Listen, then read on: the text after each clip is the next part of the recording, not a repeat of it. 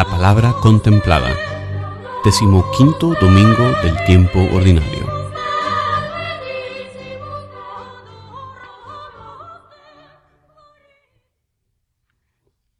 Lectura del libro del Deuteronomio. En aquellos días habló Moisés al pueblo y le dijo, Escucha la voz del Señor tu Dios, que te manda guardar sus mandamientos y disposiciones escritos en el libro de esta ley. Y conviértete al Señor tu Dios con todo tu corazón y con toda tu alma. Estos mandamientos que te doy no son superiores a tus fuerzas, ni están fuera de tu alcance. No están en el cielo, de modo que pudieras decir, ¿quién subirá por nosotros al cielo para que nos los traiga, los escuchemos y podamos cumplirlos? Ni tampoco están al otro lado del mar, del modo que pudieras objetar. ¿Quién cruzará el mar por nosotros para que nos los traiga, los escuchemos y podamos cumplirlos? Por el contrario, todos mis mandamientos están muy a tu alcance, en tu boca y en tu corazón, para que puedas cumplirlos. Palabra de Dios. La respuesta al salmo de este domingo es, Escúchame Señor, porque eres bueno.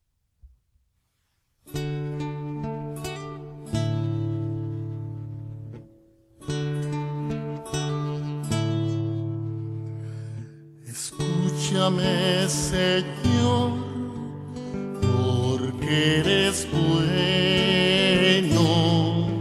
Escúchame Señor, porque eres bueno.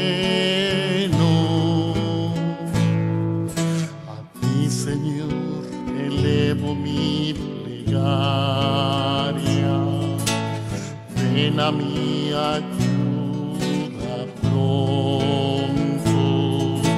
Escúchame conforme tu clemencia. Dios fiel en el socorro. Escúchame, Señor, pues eres bueno y tu ternura vuelve a mí tus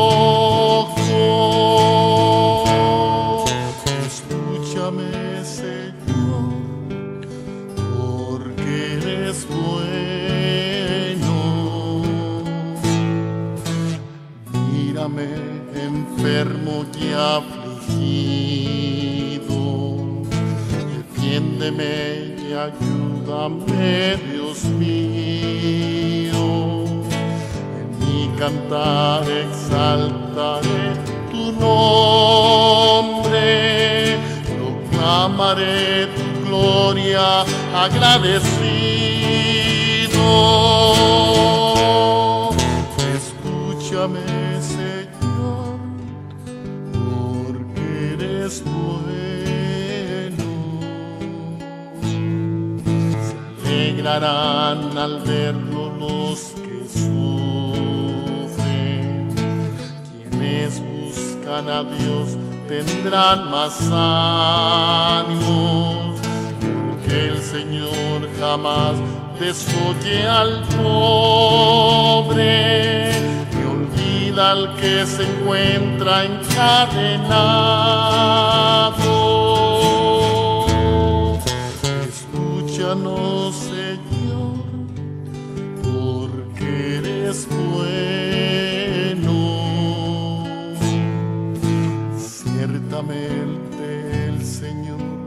Salvará nación, reconstruirá a Judá,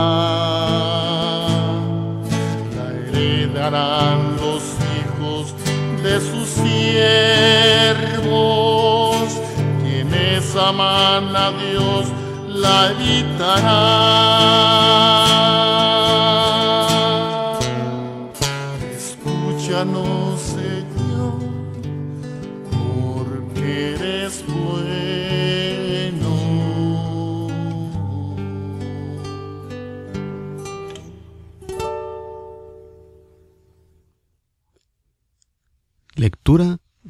A los colosenses.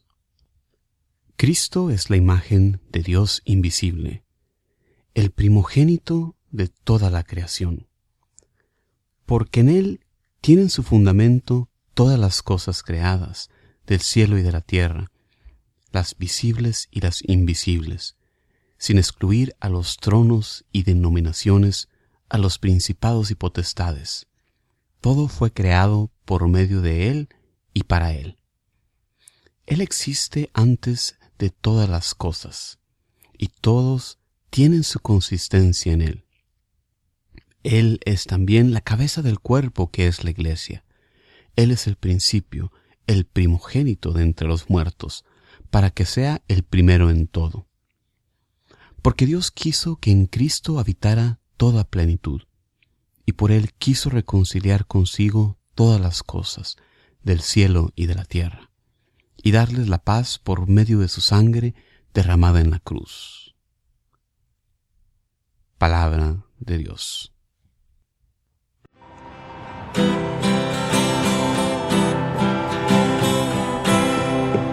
Aleluya.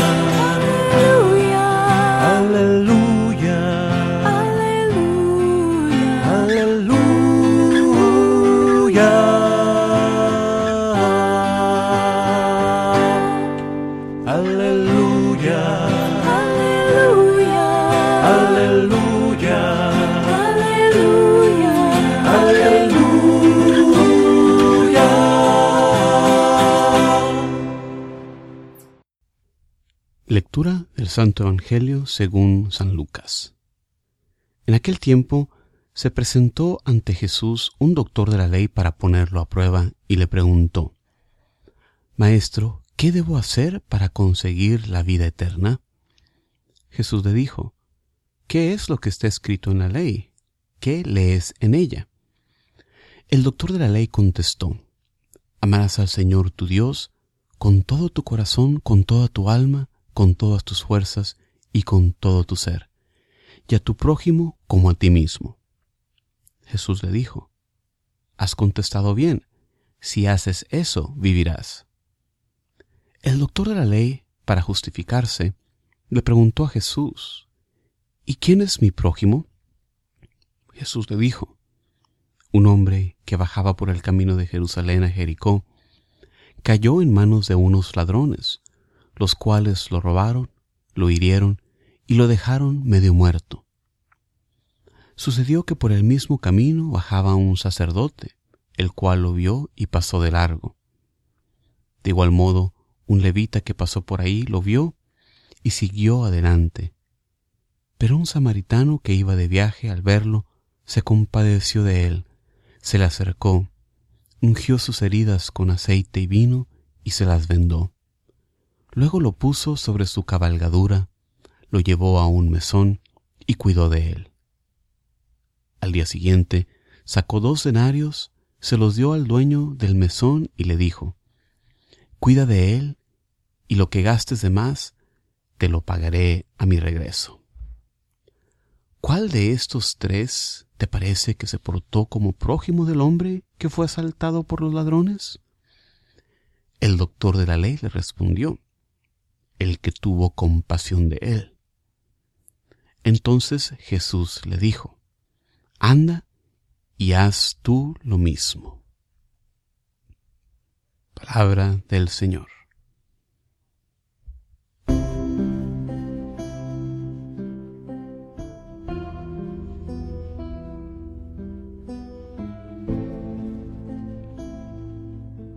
Muy bienvenidos a este espacio donde semana con semana les traemos estas reflexiones contemplando la palabra de Dios que nos ofrece nuestra misa con estas tres lecturas. En la primera lectura del libro del Deuteronomio escuchamos palabras de aliento para el pueblo para no desanimarse en el cumplimiento de la ley de Dios Quizás después de tantas caídas y tanto pecado del pueblo, era fácil el darse por vencido. Estas palabras son palabras dirigidas hacia el pueblo al final de la travesía por el desierto. donde Moisés les presagia que por su desobediencia vendría el destierro.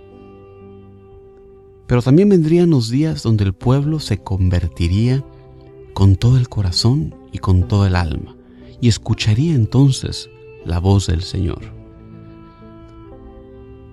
En nosotros se han cumplido ya estas palabras, pues con la venida de Jesucristo se ha inscrito en nuestros corazones una nueva alianza. En la vida de gracia traída por Jesucristo, son muy ciertas las palabras del patriarca cuando nos dice que estos mandamientos no son superiores a nuestras fuerzas. Este es el mismo sentimiento que San Pablo nos expresa en su primera carta a los Corintios cuando nos dice que Dios es un Dios fiel, que no permitirá que seamos tentados más allá de nuestras fuerzas. Antes bien, con la tentación, nos dará la manera de resistirlo todo con éxito. Es posible ahora vencer la tentación, seguir la voluntad de Dios con la ayuda de la gracia que hemos recibido por Él. La segunda lectura nos presenta este sublime himno cristológico de la carta a los colosenses. De manera poética este mensaje, este pasaje, nos enseña las verdades más sublimes, más grandes de nuestra fe en Jesucristo. Jesús hace presente al Padre. La creación fue realizada por Él. En su ser Él es anterior a todos, es preexistente, es la cabeza de la iglesia. Su resurrección presagia y hace posible la nuestra. Por su sangre, Él trae la paz y la reconciliación al mundo. En su encarnación Jesucristo nos ha revelado al Padre, de manera que Jesús puede aclarar. El que me ha visto a mí, ha visto al Padre, como vemos en el Evangelio de Juan capítulo 14. Este pasaje defiende la divinidad de nuestro Señor Jesucristo al declararlo preexistente a todos. Él fue generado por el Padre desde toda la eternidad. El error de Arrio proclamaba que hubo un tiempo en que Él no existía. Se declara la divinidad de Jesús en el hecho de que todo lo creado tiene su ser, tiene su necesidad, tiene su contingencia en Él. Todo depende de Jesucristo para su existencia. No podemos dejar de mencionar la misión de Jesús expresada aquí como la reconciliación. Jesucristo con su muerte nos trae el perdón de los pecados, abriendo la posibilidad de la reconciliación del hombre con Dios. En el Evangelio vemos una pregunta que muchas veces nos hacemos. ¿Qué tengo que hacer para tener la vida eterna? La respuesta de Jesús es recordarle al maestro de la ley lo que él ya sabe, lo que está escrito en la ley. El maestro de la ley, como es esperarse, responde acertadamente, pero tiene una pregunta adicional. ¿Quién es mi prójimo? Frecuentemente yo me encuentro un sentimiento similar cuando en las parroquias, en los grupos, enseñando diferentes temas, sobre todo tocando cosas como la misa o el pecado, la gente sabe la importancia de ir a misa, pero igualmente hacen estas preguntas. ¿Cuenta la misa si llego después de la oración inicial? ¿Qué tal si llego, llego después de la primera o de la segunda lectura o del Evangelio? ¿Cuenta la misa? Con el pecado es algo similar. ¿Es pecado hacer X, Y o Z? Sabemos que está mal el pecar, pero buscamos ver hasta dónde podemos llegar antes de ofender a Dios. Contrasta tú ahora esta actitud con la actitud que tú tienes hacia alguien a quien verdad amas. Con tus hijos tú no te preguntas, ¿qué tan poco les puedo dar de comer antes de que se enfermen? Tú no haces eso, ¿verdad? Para mostrarnos la manera en que debemos amar, Jesús cuenta la parábola del buen samaritano, parábola que demuestra el amor misericordioso de Dios. Este hombre es asaltado, es dejado por muerto, y este hombre representa a la humanidad, asaltada por las tentaciones, herido por el pecado. El buen samaritano es Jesús, Él es quien nos recoge y tiende nuestras heridas. dejándonos encargados con el posadero, que es para nosotros nada más y nada menos que el seno de la iglesia. En este domingo, nuestro Dios nos invita a reflexionar en su ley expresada en las Sagradas Escrituras y que Jesús nos interpreta definitivamente de manera misericordiosa y nos dice, ve tú y haz lo mismo. Hermanos y hermanos, muchísimas gracias por escuchar estas reflexiones que les traemos semana con semana. Se despide de ustedes cariñosamente Juan Carlos Moreno desde Houston, Texas, invitándolos a visitar mi sitio de internet jcmoreno.net para más recursos para la evangelización. Gracia y paz para ustedes para siempre. Hasta la próxima.